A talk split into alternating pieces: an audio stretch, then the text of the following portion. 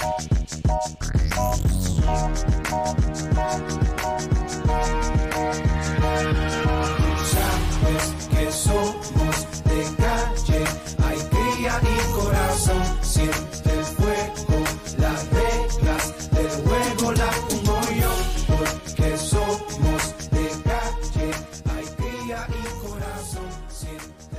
Muy buenas tardes, San Miguel de Tucumán. Como todos los días jueves, desde dentro del penal de Villa Urquiza para Radio U10 Atravesando Muro. 30 de enero de 2020. Un día que nos dio un respiro este verano tucumano. Para todos los oyentes de Tucumán, para todos los oyentes de esta radio hermosa que tenemos todos dentro del penal Villa Urquiza. Yo, como todos los días jueves, ¿quién tiene el placer de hablarles a ustedes? Manuel Alberto Lobo. Junto conmigo, esta gente que día a día la viene peleando dentro del penal para aprender cada día más lo que es la comunicación social. No estoy solo en esto, están ustedes que están del otro lado, quienes nos acompañan y quienes nos dicen qué es lo que está bien y qué es lo que está mal, qué es lo que sale para ustedes en perfecto estado. Junto conmigo, los compañeros de siempre. Mi compañero de toda la vida dentro de este penal de Villorquiza, Walter Ayala. Buenas tardes, Manuel. ¿Cómo estás? Buenas tardes a toda la gente, a toda la gente que nos está escuchando en la radio U10 Atravesando Muros este día 30 de enero. Una tarde un poco nublada, clima muy agradable dentro de todo. Y bueno, acá, como, como bien dijiste, está toda la gente. Hoy creo que estamos todos, lo vamos a nombrar uno por uno a ver si no me olvido de nadie. Está nuestro compañero Luis Sánchez Vicari, Ramón Roca, Astorga, Guardo, Pasarín, Carlos Pérez, Ontivero, Rondón, Kipildor y, a ver, no me olvide de nadie. Eduardo, eh, Ariel Fara, querido Fara, eh, no, no, no, no, puedo no olvidarme un día de Ariel, por favor, siempre me recuerdan. Y también está nuestro compañero Jorge Salvatierra, quien dentro de un rato le vamos a hacer unas preguntas, hoy va a ser, aparte de nuestro compañero e invitado, nuestro entrevistado. Así que vamos saludando. Decime, Manuel, ¿dónde más o menos nos puede encontrar la gente que nos quiere escuchar? Y dentro de las redes sociales, Walter en www.andes.org.ar. ¿Dónde más? www.radioutopia.com.ar. ¿Y en Facebook? Y en Facebook, U10 Atravesando Muros. Muy bien, Manuel. Bueno, como les decía, quiero mandarle un saludo muy, pero con mucho cariño para la gente que nos está, escuchando desde afuera por estos medios y con mucho cariño de parte de cada uno de los que estamos acá a nuestros familiares que también nos están escuchando desde afuera. Ah, vamos a ir comenzando con este programa en el día de hoy. Vamos a tener el entrevistado. Acá está Jorge, Jorge Salvatierra. Bueno, Jorge, buenas tardes. Sí, queríamos hacerte más o menos algunas preguntas. Acá estuvimos conversando con, los compañeros. Vos ya venís acá eh, conviviendo con nosotros, con el, con el sector B, donde estamos eh, casi todos los días en contacto, con las charlas que, que, que a menos, bueno, estamos teniendo todos los días como, como convivencia, ¿no? Pero más allá de eso, nuestros compañeros quieren saber un poco porque sabemos, hemos escuchado, nos hemos enterado que ya te vas a ir en libertad. Así que quiero que nos contes un poquito si es así. Bueno, la verdad es que eh, no sé qué día me voy, ¿no? Pero ya se acerca el día. Pronto, pronto. Está pronto entonces el tema de tu salida. Con más razón entonces vamos a ir queriendo hacerte estas preguntas. Manuel, más o menos, ¿qué es lo que te interesaría preguntarle a Jorge? Bueno, lo que le contemos a la gente, digamos que Jorge eh, es de, la, de nacionalidad boliviana, que estuvo preso que estuvo preso este, en dos penales, digamos, está en el penal de Marco Paz y en el penal de nosotros. Lo que le queremos preguntar, digamos, a él, la diferencia que hay este, de la vida, digamos, allá en el penal de Marco Paz y Villurquiz. Bueno. Bien, vamos entonces a ir armando esta entrevista como corresponde. ¿Tu nombre completo? Jorge Salvatierra ¿Tu edad? 26. Bien, entonces vos estuviste en más de un penal, aparte de acá de Villurquiza, ¿dónde estuviste alojado desde que te detuvieron? Eh, yo estuve en el, escuadrón 55, y luego me trasladaron a, Buenos Aires, a Marco Paz, la unidad 2, y bueno, eh, estuve prácticamente ahí, hice la, más de la mitad de la condena. Eh, me trajeron para acá, para Tucumán, para firmar el, mi abreviado. Bueno, mira, la, diferencia de la cárcel, yo, yo cuando entré allá, antes que ingrese, yo no sabía lo que me esperaba, ¿me entiendes? primera vez que estaba, estaba preso, entonces no sabía lo que, lo que, lo que me iba a esperar. Claro, eh, me, imagino, me imagino que toda una incertidumbre. Me dijiste que apenas te detuvieron, eh, te llevaron al Escuadrón 55 que queda acá en San Miguel, ¿no? Sí. Eh, ¿A dónde te detienen, Jorge? en Tranca. Bien. cuando a vos te detienen ahí, ¿cuál era tu primer pensamiento? O sea, ¿qué es lo que pensaste? ¿Te acordás más o menos qué, cuál fue tu, no sé, ¿qué dijiste? No, esto capaz que ya zafo, ya estoy perdido, no sé. ¿Cuál fue tu idea? Sí, sí, yo ya sabía lo que me venía, ¿no? Me puse en la cabeza que ya tenía que hacerle dos años. Ah, ya, y eso ya más o menos, ¿por qué? ¿Por qué sabías alguna persona que ya te había comentado o algo? Eh, no, sino que yo miraba, o sea, más o menos la, cómo eran las penas de acá, entonces cualquier error que cometa, y a veces que voy a hacer dos años. O sea, te hago una pregunta que también me, lo dijeron los chicos. Este, ¿Vos eras consciente de lo que hacías cuando estaba, antes de quedar detenido, obviamente? Sí, sí, sí. ¿Eras sí, consciente? sí, era consciente. ¿Eras consciente de lo que podía llegar a pasar? Exactamente. O sea, como que ya fue, digamos, una explosión ya que ya estaba premeditada también cuando te pasó, ¿no? Sí, sí. En realidad yo sabía que cualquier rato me, iba a pasar, ¿no? Pero que me la riegue Está bien. ¿Querés contarme un poquito? Vamos a hacer un paréntesis entre esto y la pregunta que te hizo Manuel, porque quiero llegar bien a, que me contés un poco de la diferencia esta. Pero querés contarme un poquito más o menos de tu vida afuera, qué es lo que hacías, eh, no sé, o, cómo se compone tu familia. Contame un poquito de vos, ¿sí? Sí, bueno, mira, yo afuera eh, me dedicaba a, mi deporte que que hago, que, que, voy a seguir haciendo saliendo de acá, porque realmente me gusta, ¿no? Me gusta y no lo voy a dejar, no lo voy a por, por, nada, ¿no? Por más que me haya pasado muchas cosas, eh, yo voy a seguir con mi deporte y... ¿Y nos podés decir a qué deporte te dedicabas, Jorge? Y la verdad que no, no, quiero decir, digamos, no. Está bien, eh, Jorge es un deportista y, apasionado, está bien. vemos, este, él va a, o sea, tuvo eh, en su vida en libertad una pasión por un deporte, el cual eh, lo practicaba y, lo que nos está dejando en claro que cuando reciba ya la, la, libertad, el oficio para irse a su casa, él va a continuar con ese deporte, es uno de los primeros eh, objetivos que tenés. Sí, así es. Muy bien, y está bien, ¿algo más que nos querías decir de eso no? No, no prefiero. Eh, la, pregunta, digamos, eh, ¿tenés eh, familia? ¿Cómo se compone tu familia? ¿Te sos casado? No, no. Con las chicas de acá en Tucumán también por ahí capaz que escuchan y quieren saber. No, no, no soy casado, no soy.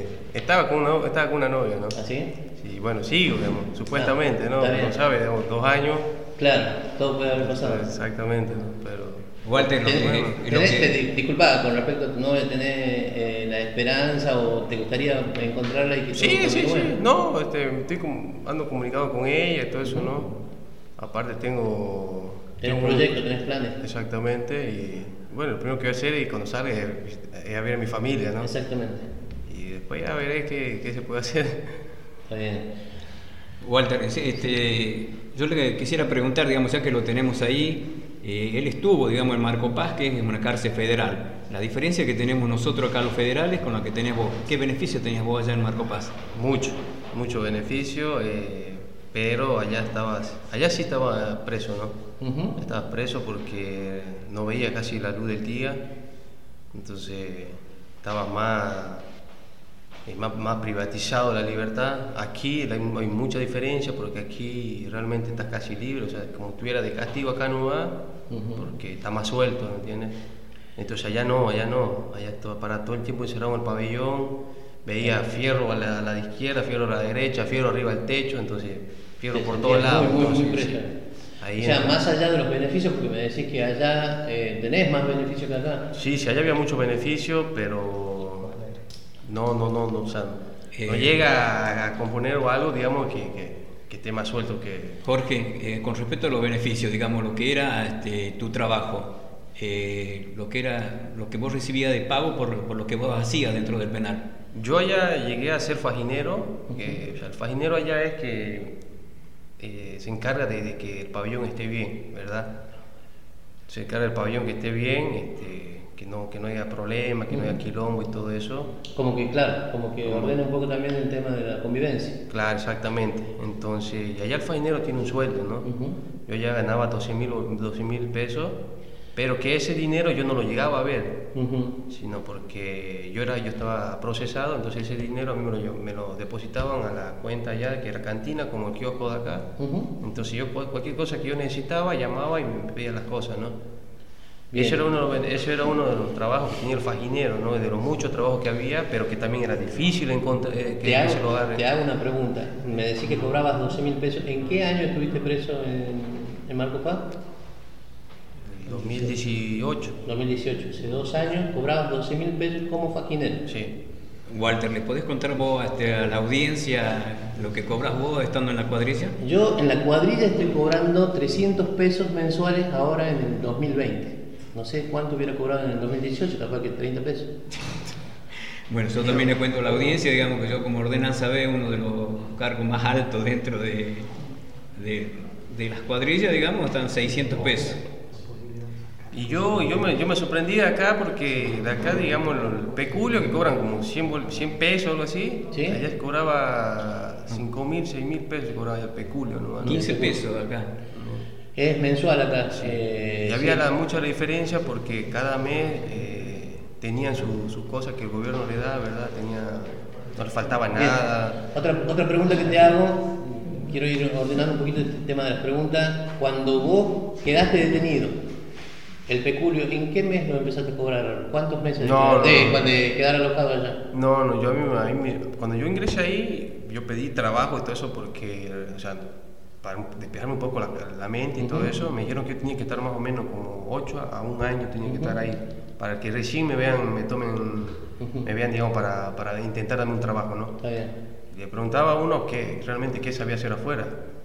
Yo hice prácticamente toda mi vida y, y- hice Claro, mi deporte, ¿me claro. entiendes? Entonces no, no sabía qué hacer ahí. No tenías un oficio. No, no, no. Claro. Entonces yo mentí que era. Ah, entonces era bueno con la escoba. Eh, Yo mentí que era este soldador y todo. Claro. Y el día que me llegan a llevar, ¿qué voy a hacer? ¿Entiendes? No sabía qué hacer. Entiendo.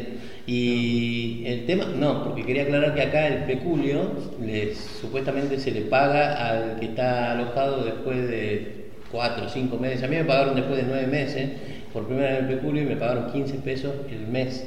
O sea, más o menos, cuando, tengo una idea, yo estuve alojado acá desde el 2018. Hay mucha diferencia con lo que vos me estás diciendo. Y con respecto a los 12 mil pesos que cobrabas como faquinero, que vos me decís que no lo cobrabas todo, O sea, que, que iba a un depósito, que vos podías utilizar ese dinero porque era tuyo. Sí. O sea, no es que se lo quedaban ellos y no lo podías usar vos. Lo guardaban, lo tenías guardado, pero no lo podías, eh, no lo podías tener en tu propiedad, pero era, Claro. eh, era tuyo, vos podías disponer de ese dinero. Y, y, digamos, ¿qué pasó, digamos, cuando te trasladaron para acá? ¿Vos tenías dinero, lo pudiste traer, pues te lo dieron? no, y a mí eh, todo el dinero se queda allá porque yo no estaba condenado y todo eso, ¿no? Ujú. Entonces llego a perderlo todo, llegué a perderlo todo. Incluso yo por eso, cuando yo firmo la breva, yo pedí mi reintegro para, para allá, otra, para la Para unidad Marco Paz, pero no me la quisieron dar, ¿no?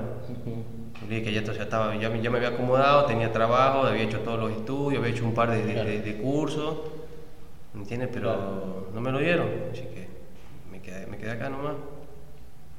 Y Perfecto. bueno allá, y el bueno allá es que, que trabajo, por ejemplo, si uno está condenado y está cobrando, y póngale, póngale que usted se vaya en libertad, Sí.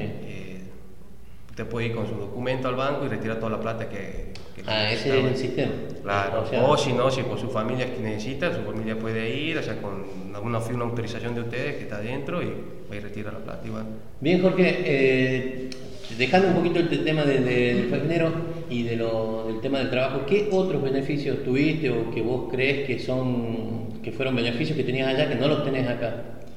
Mira, los beneficios allá eh, que, no, que no hay acá, digamos, es, eh, allá había muchos cursos de o sea, microemprendimiento, computación, y o sea, varios que no me acuerdo, ¿me entiendes? Hay una capacitación laboral y esas cosas. Sí, también? sí, sí, sí. Y muy bueno, era ¿no? muy bueno, entonces, entonces yo prácticamente paraba muy, paras mucho afuera. Eh, en una de las charlas que tuvimos eh, en el pabellón, vos me contaste que te daban clases de dibujo. Que sí, sí, sí, sí. Yo tuve, hice prácticamente, o sea, todo el tiempo que estuve en Marco Paz hice, hice, el, curso de dibujo, ¿no? Y yo, yo afuera sé, dibujar, pero ahí aprendí de otra manera, ¿no? Claro. Otra manera que, que, me, que me, me, gustó, ¿no? me interesó y entonces por eso fui todo el año ahí. Y. Bien, Jorge. Bueno, eso fue parte de de, la Sí, yo acá, acá te, cuento, quizá algunos de los compañeros los, veo muy callados, los compañeros, pero eh, creo que van a coincidir con, con, más o menos con lo que yo voy a hacer un comentario. En el 2018, que yo quedé, que me, que me trasladaron para acá en febrero del 2018, durante todo ese año eh, no había cursos, esas cosas. No había escuela, no había, no había escuela no había primaria, no había secundaria, me prometieron para el 2019. En el 2019 se inició, digamos, medianamente eh, el nivel inicial, el nivel secundario también, pero bueno, hubo un problema con las inscripciones a la facultad, por lo que fui muy afectado por ese tema también. De hecho, estuve 2017, 2018 y 2019 sin lograr este, seguir con mis estudios, así que por eso, una comparación muy, muy grande que vos estás haciendo con el penal de, Marco Paz es esto, de, tener la posibilidad de poder estudiar, de capacitarte y más allá de poder trabajar y cobrar dignamente, que es muy importante también para los que por ahí no disponen un dinero o la gente, la familia afuera también no, no, están bien económicamente, que, eso sería bueno, es todo lo que estás contando que globaliza a una buena... Eh, eh, a, estar bien, a estar bien, más allá de estar alojado en un penal, de vivir dignamente, ¿no? porque eso es lo que necesitas para vivir dignamente, un buen trabajo, eh, continuar con tus estudios, medianamente eh, vivir de la manera que vivías afuera. Sí, es más, es más, ahí adentro había, había universidad también, ¿no? También había universidad. Mira, Walter, este, nosotros estamos por cumplir prácticamente tres años y cuatro años va a cumplir la unidad esta y y el único taller que tenemos nosotros acá es el taller de radio. Eh, le contamos a la gente, digamos, que estos talleres, digamos, nos benefician el día de mañana después de estar condenados, digamos, para, para este, aumentar nuestra, eh, nuestra salida, digamos. Sí, volvemos siempre a lo mismo, el único taller es la radio, los niveles de escuela son precarios y los trabajos no, existen. No existen, no, existe, no existe trabajo, no existe taller. Jorge, antes de que, te despidan, ¿qué expectativas tenés para el futuro? Mira, es, algo que, tengo que ver, ¿no? En realidad no sé. la número uno, no volver. La número uno, no volver. Lo primero es no, volver más a cometer el mismo error, ¿no? Eh, segundo es. Sí, seguir con, lo que me gusta, ¿me entiendes? Seguir con lo que me gusta y algún día llegar a, a donde quiero llegar. ¿Qué es qué? Bueno, jugar la, la, la, liga eso de, con Tiger Woods, con todo eso. Ese, ese, ese, ese es mi pensamiento y es mi, esa es mi, tenista, mi expectativa y todo eso. bueno, antes que se vaya en libertad, digamos, eh, seguramente la, si no es mañana, va a ser la semana próxima. Desde acá nosotros todos, eh, la gente de la radio, la gente del taller de la radio, te deseamos lo mejor para vos. Así es. Ya nos vamos a hacer un tiempo para una buena despedida, como corresponde. Como te lo mereces.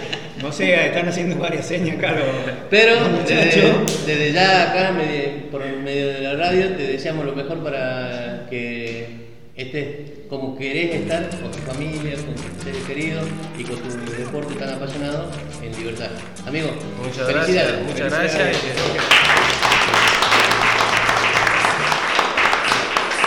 Vamos a una pausa, Lobito, con un tema de Alberto Tosas, a pedido de Bulacio,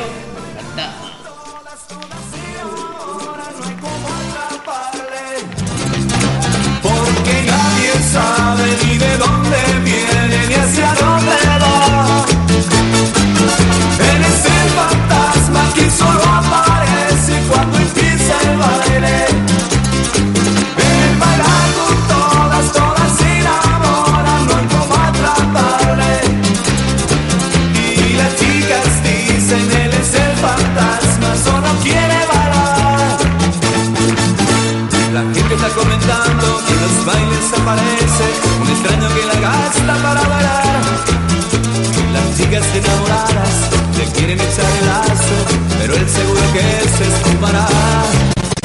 Él es un ser divertido, bailando se baila todo.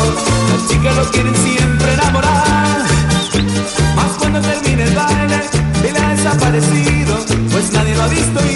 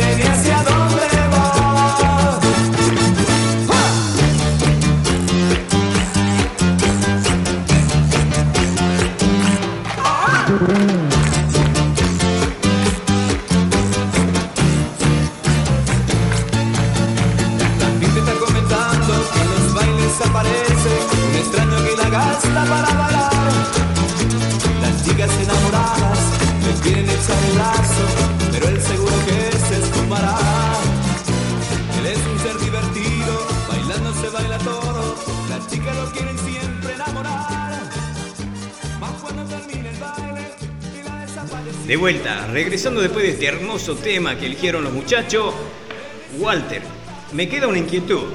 La diferencia que hay entre Marco Paz y Villa Urquiza.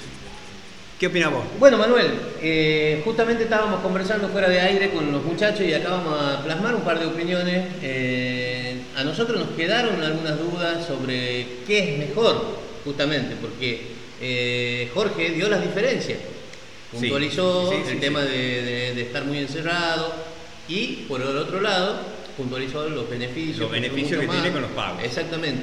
Entonces, por ahí decir que es mejor, que es peor, eh, para uno capaz que algunas cosas son mejores que otras. Para mí, eh, te digo, en lo personal, eh, sí, no tendría problema si es que hay beneficio de estudio, beneficio de trabajo, beneficio de buena comida, beneficio de un buen servicio de salud y todas esas cosas. Y si me tienen que poner un poco más de reja y un poco más de encierro, acá tenemos cuatro horas de una puertita que tiene cuatro metros hacia afuera. No lo veo tampoco tan libre al tema. Tan libre. Este, algo, digamos, que nos comentó él. Sí. Él eh, Jorge dijo del comienzo de que veía hierro para todos lados. poca hierro, luz, hierro. sí. Pero después de haber concurrido a talleres, a la escuela, a, a trabajo que hacía él, tenía más libertad dentro de allá en Marco Paz. Nosotros acá, Walter, Sí. sí, el que trabaja, digamos, tenemos libertad prácticamente todo el día. Y sí, Pero sí. lo que nos pagan, ¿qué? Y bueno, ahí tenés, ¿ves? por ese lado la balanza se inclina en contra. Así que vamos a preguntarle acá a nuestro compañero Luis Sánchez Vizcari qué opina y cuál sería, mirando estas diferencias entre un penal y otro, que los dos, digamos, son penales acá en la Argentina. En la Argentina. Eh, Federal, digamos, ¿no? Digamos, primero preguntarle Sí. al Hola, ¿cómo están ustedes? Sí, Eh, muy buenas buenas tardes. tardes. ¿Cómo estás, Este, la verdad que lo Sí. visto es muy buen amigo, parecido a Papá Noel. Cuando salga en libertad, como salía anima fiesta infantil. Muy bien. No Vizcari. soy el único. Fernández Fara, buenas tardes. ¿Cómo Buenas tardes, Sí. querido amigo Ayala y público en general. Sobre la entrevista que tuvimos con Jorge Salvatierra, ¿qué opinas vos con las diferencias que él nos contó que tiene un penal y otro? ¿Qué sería para vos bueno o malo o qué es mejor para vos? No, no, eh, Villa Urquiza, Unidad 10, hace de cuenta que eh, estamos, y en el sector que estamos nosotros, es un, es una- es un pabellón muy tranquilo y nada que ver con, con Marco Paz. Bueno, Marco Paz vos está lleno de cámaras toda hora. Es más, los policías están, ni lo vean a los, a los, a los- a los guardias cárceles. Ok, ¿Verdad? Eso es así. bien. La pregunta que le quiero hacer entonces, la misma pregunta para nuestro compañero Rubén Astorga. Rubén, buenas tardes. Buenas tardes. Bueno, son dos cosas distintas, porque si yo tengo la gracia ahora que mi familia me trae algo, y bueno, quisiera libertad. Pero si no tengo visita y no tengo quien me traiga nada, dije, ¿qué hacer? Tengo que trabajar y... Y por necesidad de estar en las condiciones que te. Exactamente. Exactamente, don Rubén. ¿Y usted, eh, digamos, qué opina con respecto a lo que él decía? Eh, con los beneficios que tiene una cárcel federal a comparación de una cárcel provincial. ¿Se llegará en algún momento a tener en la unidad 10 que está destinada para de- eh, detenidos federales, a tener algunos de los beneficios que dice tener la cárcel federal? No, no creo yo. No creo, ¿no? no, no creo. Sí, efectivamente, más o menos todo lo que pensamos acá. Carlos Pérez, buenas tardes. Buenas tardes. ¿Qué opinas vos con el respecto a este tema de las diferencias, para terminar, para ir cerrando este tema? Y sí, las diferencias son grandes, pero yo soy nuevo acá y la verdad que sí, acá se ve muchas libertades, más como dice Lobo, en, la- en las personas que trabajan y carecemos de muchas cosas también. Bueno, eh, vos ya has vivido un- estudio. un par de Sí. meses acá en la unidad 10 y te hago la pregunta eh, redonda y concreta. En comparación a lo que contó Jorge Salvatierra con la cárcel de Marcos Paz, ¿cuál sería tu preferencia de- para vivir en una cárcel? Y creo que me inclinaría para la de Marcos Paz. Bien. Bueno, más. Manuel, más o menos es lo que estábamos diciendo. Eh, Luis, eh, Luis Rondón. Luis Rondón. ¿Qué tal? Buenas tardes. Yo pondría el tema de la reinserción. El día de mañana, al salir uno, la reinserción el- el- sería el problema monetario. Al salir uno, cuando está preso, no tiene una, en la realidad. Y al salir, quiere tener plata. Y lamentablemente en Marcos Paz, uno puede salir con plata. Tenés la Porque posibilidad exactamente, te dan dando la posibilidad de tener un sueldo, que acá no la tiene. Acá no la tiene la gente y bueno, lamentablemente es mucho la diferencia. Bueno, muy bien Luis. Eh, acá tenemos a nuestro querido Boris Ontivero. Hola, sí, buenas tardes. Buenas tardes. Y yo, este, digamos, yo opino que, bueno, eh, la- las personas, digamos, que tienen, la- como dijo Rubén, las personas, digamos, que tienen visita y pueden traer su familia, digamos, para poder sobrevivir acá, digamos, está bien, pero después si acá, este, digamos, no tenés, tu familia no tiene trabajo, tenés hijos y, y, digamos, este, no hay, si estás encerrado, bueno, pero si tenés que trabajar y, digamos, con el trabajo, con el sueldo del trabajo del penal de Marco Paz, tenés que mantener tu familia, digamos, Exactamente. sería bueno también. Bueno, muchas gracias Boris. Eh, Manuel, ¿algún comentario más sobre el tema? Bueno, el único comentario, digamos, le, le contemos a la gente que realmente nosotros acá en Villurquiza, Unidad 10, es, es un alojamiento pasajero de. no es una unidad federal. Es este. digamos, es pasajero, digamos, hasta que te lleven a una cárcel federal. No sé si es que la nación le mandará los fondos necesarios, digamos, de lo que vale un preso federal. Eso no, no tengo entendido. Sí, lo que estaría bueno, eh, querido Manuel, para la semana que viene, eh, no voy, no soy una persona que me gusta mucho andar eh, viendo muchos programas de noticiero, qué sé yo, pero voy a tratar de averiguar actualmente los sueldos que hay en una cárcel federal y si en las cárceles provinciales se vive, por ejemplo, en, la cárcel provincial de Buenos Aires, en una cárcel provincial de Córdoba, se vive de la manera que se vive en una cárcel provincial de acá como la de Tucumán, o si se tienen los pocos beneficios que se tiene acá. Eh, para la semana que viene de- lo dejemos como materia pendiente. Vamos a terminar con este tema porque este tema es como muy para largo. Sí, no, es para Aparte, largo, para largo, Walter. la, co- la- la- la respuesta de los muchachos es casi siempre la misma. Estamos hablando y concretamente del tema eh, monetario, del tema del trabajo y el, y el pago que no, no es el adecuado acá en la cárcel provincial. Sí, para. Querido Ayala, yo eh, personalmente, yo pedí fui, eh, ir a Pinto, a la cárcel federal de Pinto, pero después lo pensé de vuelta y diez mil veces prefiero seguir en Villa Urquiza. Claro, claro, sí. Como, como opinión personal, por ahí cada Por uno tendrá parte. su diferencia también. Porque no me importa que me paguen sinceramente. Claro, es lo que decía don Rubén hace un ratito. Bueno, muchas gracias Rubén. Eh, muchas gracias Ariel también. Eh, vamos a pasar a otro tema. Con el Un tema la- muy importante, digamos, este, Walter. Sí, contanos un poquito. ¿Qué es lo que está pasando, digamos, en la sociedad esta, digamos, en los muchachos, estos deportistas, estos rabistas? ¿Qué es lo que sucede, digamos? ¿Qué opina vos? Mira, hay muchas eh, opiniones sobre el tema del deporte, ya lo venimos tratando hace varios programas atrás, el deporte acá en Villa Urquiza, eh, y ha tenido, bueno, sus eh, intenciones la dirección de acá del penal de, hacer crecer esto del deporte. Pero bueno, por ahí no sé si no, no ponen justo, justo, no dan en el clavo, o hay cosas que se le va de las manos. Acá para, para respondernos concretamente a la pregunta que nos estás haciendo, Manuel, lo tenemos a nuestro especialista, Luis Sánchez Vicari. Buenas tardes, Luis. Hola, buenas tardes, sí. Que este. Bueno, el rugby como, como deporte en contexto de encierro se me hace que es uno de los, de los que más ha dado resultado en todo el país. Este, si bien yo he jugado desde los 7 años, a los 7 años pisé la primera cancha en natación y gimnasia. Este, bueno, hoy creo que los medios de comunicación, este, por ser un deporte eh, muy, digamos que no es profesional, porque no se le paga nada y todas esas cosas, creo que hacen mal por de hablar del rugby, porque el rugby no tiene, es un deporte más, pero digamos, la formación de los rugbyistas y todo eso que se pone en tela de juicio ahora no tiene nada que ver con la violencia que ejercen algunos muchachos que jugaron al rugby o que están jugando en un boliche. Eso siempre lo va a haber. Porque un boxeador mate a la mujer a golpe no quiere decir que el boxeo no sirva como deporte.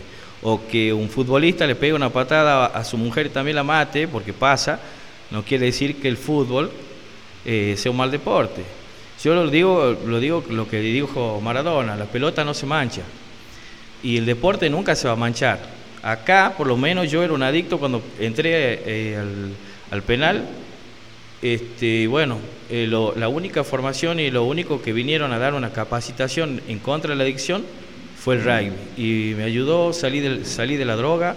Hoy no tomo nada de nada, o sea, este, de, de medicamentos, de droga, de nada. Y así llevo, mm, ni siquiera para dormir, y llevo a gente, amiga, al rugby y trato de sacar lo que más puedan para poder este, llevar esa, esa misma condiciones, ¿verdad? De vida. Y sí, Luis, exactamente tal cual lo está diciendo vos, querido Fara. Sí, Luis, comparto totalmente con vos la, tu opinión, ¿no es cierto? pero yo quisiera saber algo que un poquito fuera del contexto, ¿no? De lo que estábamos hablando. ¿Por qué siempre el sector del señor Lobo. Lobo, el señor Vicari, tiene más beneficio que el sector nuestro? ¿Beneficio en qué sentido, Fara? ¿ah?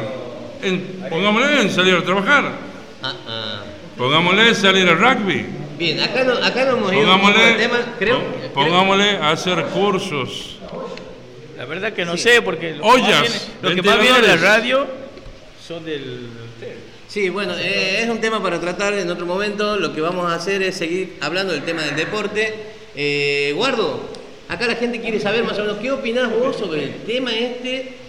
No hablamos solamente del tema del rugby, sí, es uno de los dos deportes más eh, eh, practicados acá en el penal de Villa Urquiza, pero más allá de eso, globalizando el tema de la violencia en el deporte, la violencia eh, en la sociedad, surge solamente del deporte, o puede haber, qué sé yo, un concertista de piano que vaya y también lo patea a unos chicos. No sé, contale un poco a la gente cuál es tu opinión. Buenas tardes. Sí, buenas tardes. Bueno, el deporte acá adentro estamos muy privados nosotros, porque nos cortaron el recreo ya aproximadamente hace ocho meses, creo, ¿no? Sí, no, ocho, nueve Sí. meses. Y bueno, eh, bueno, ese es un tema. Después la violencia también depende mucho del fanatismo, ¿entendés cómo lo toma cada uno? Bien, eh, sí, exactamente. Lo que, lo que yo quería preguntarte concretamente es si vos pensás que la violencia, esto que se está generando con el tema de los rugby, eh, pasó en Villa Gesell, pero puede pasar en cualquier parte de la Argentina o en cualquier parte del mundo.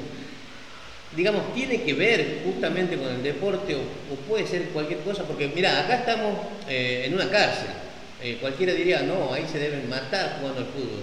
Y la verdad que yo salgo a jugar al fútbol, tengo 46 años, tengo problemas en, en- en- en los huesos y jamás me he quebrado, no me he fracturado, no he tenido un esguince, ni una torcedura, no he tenido nada.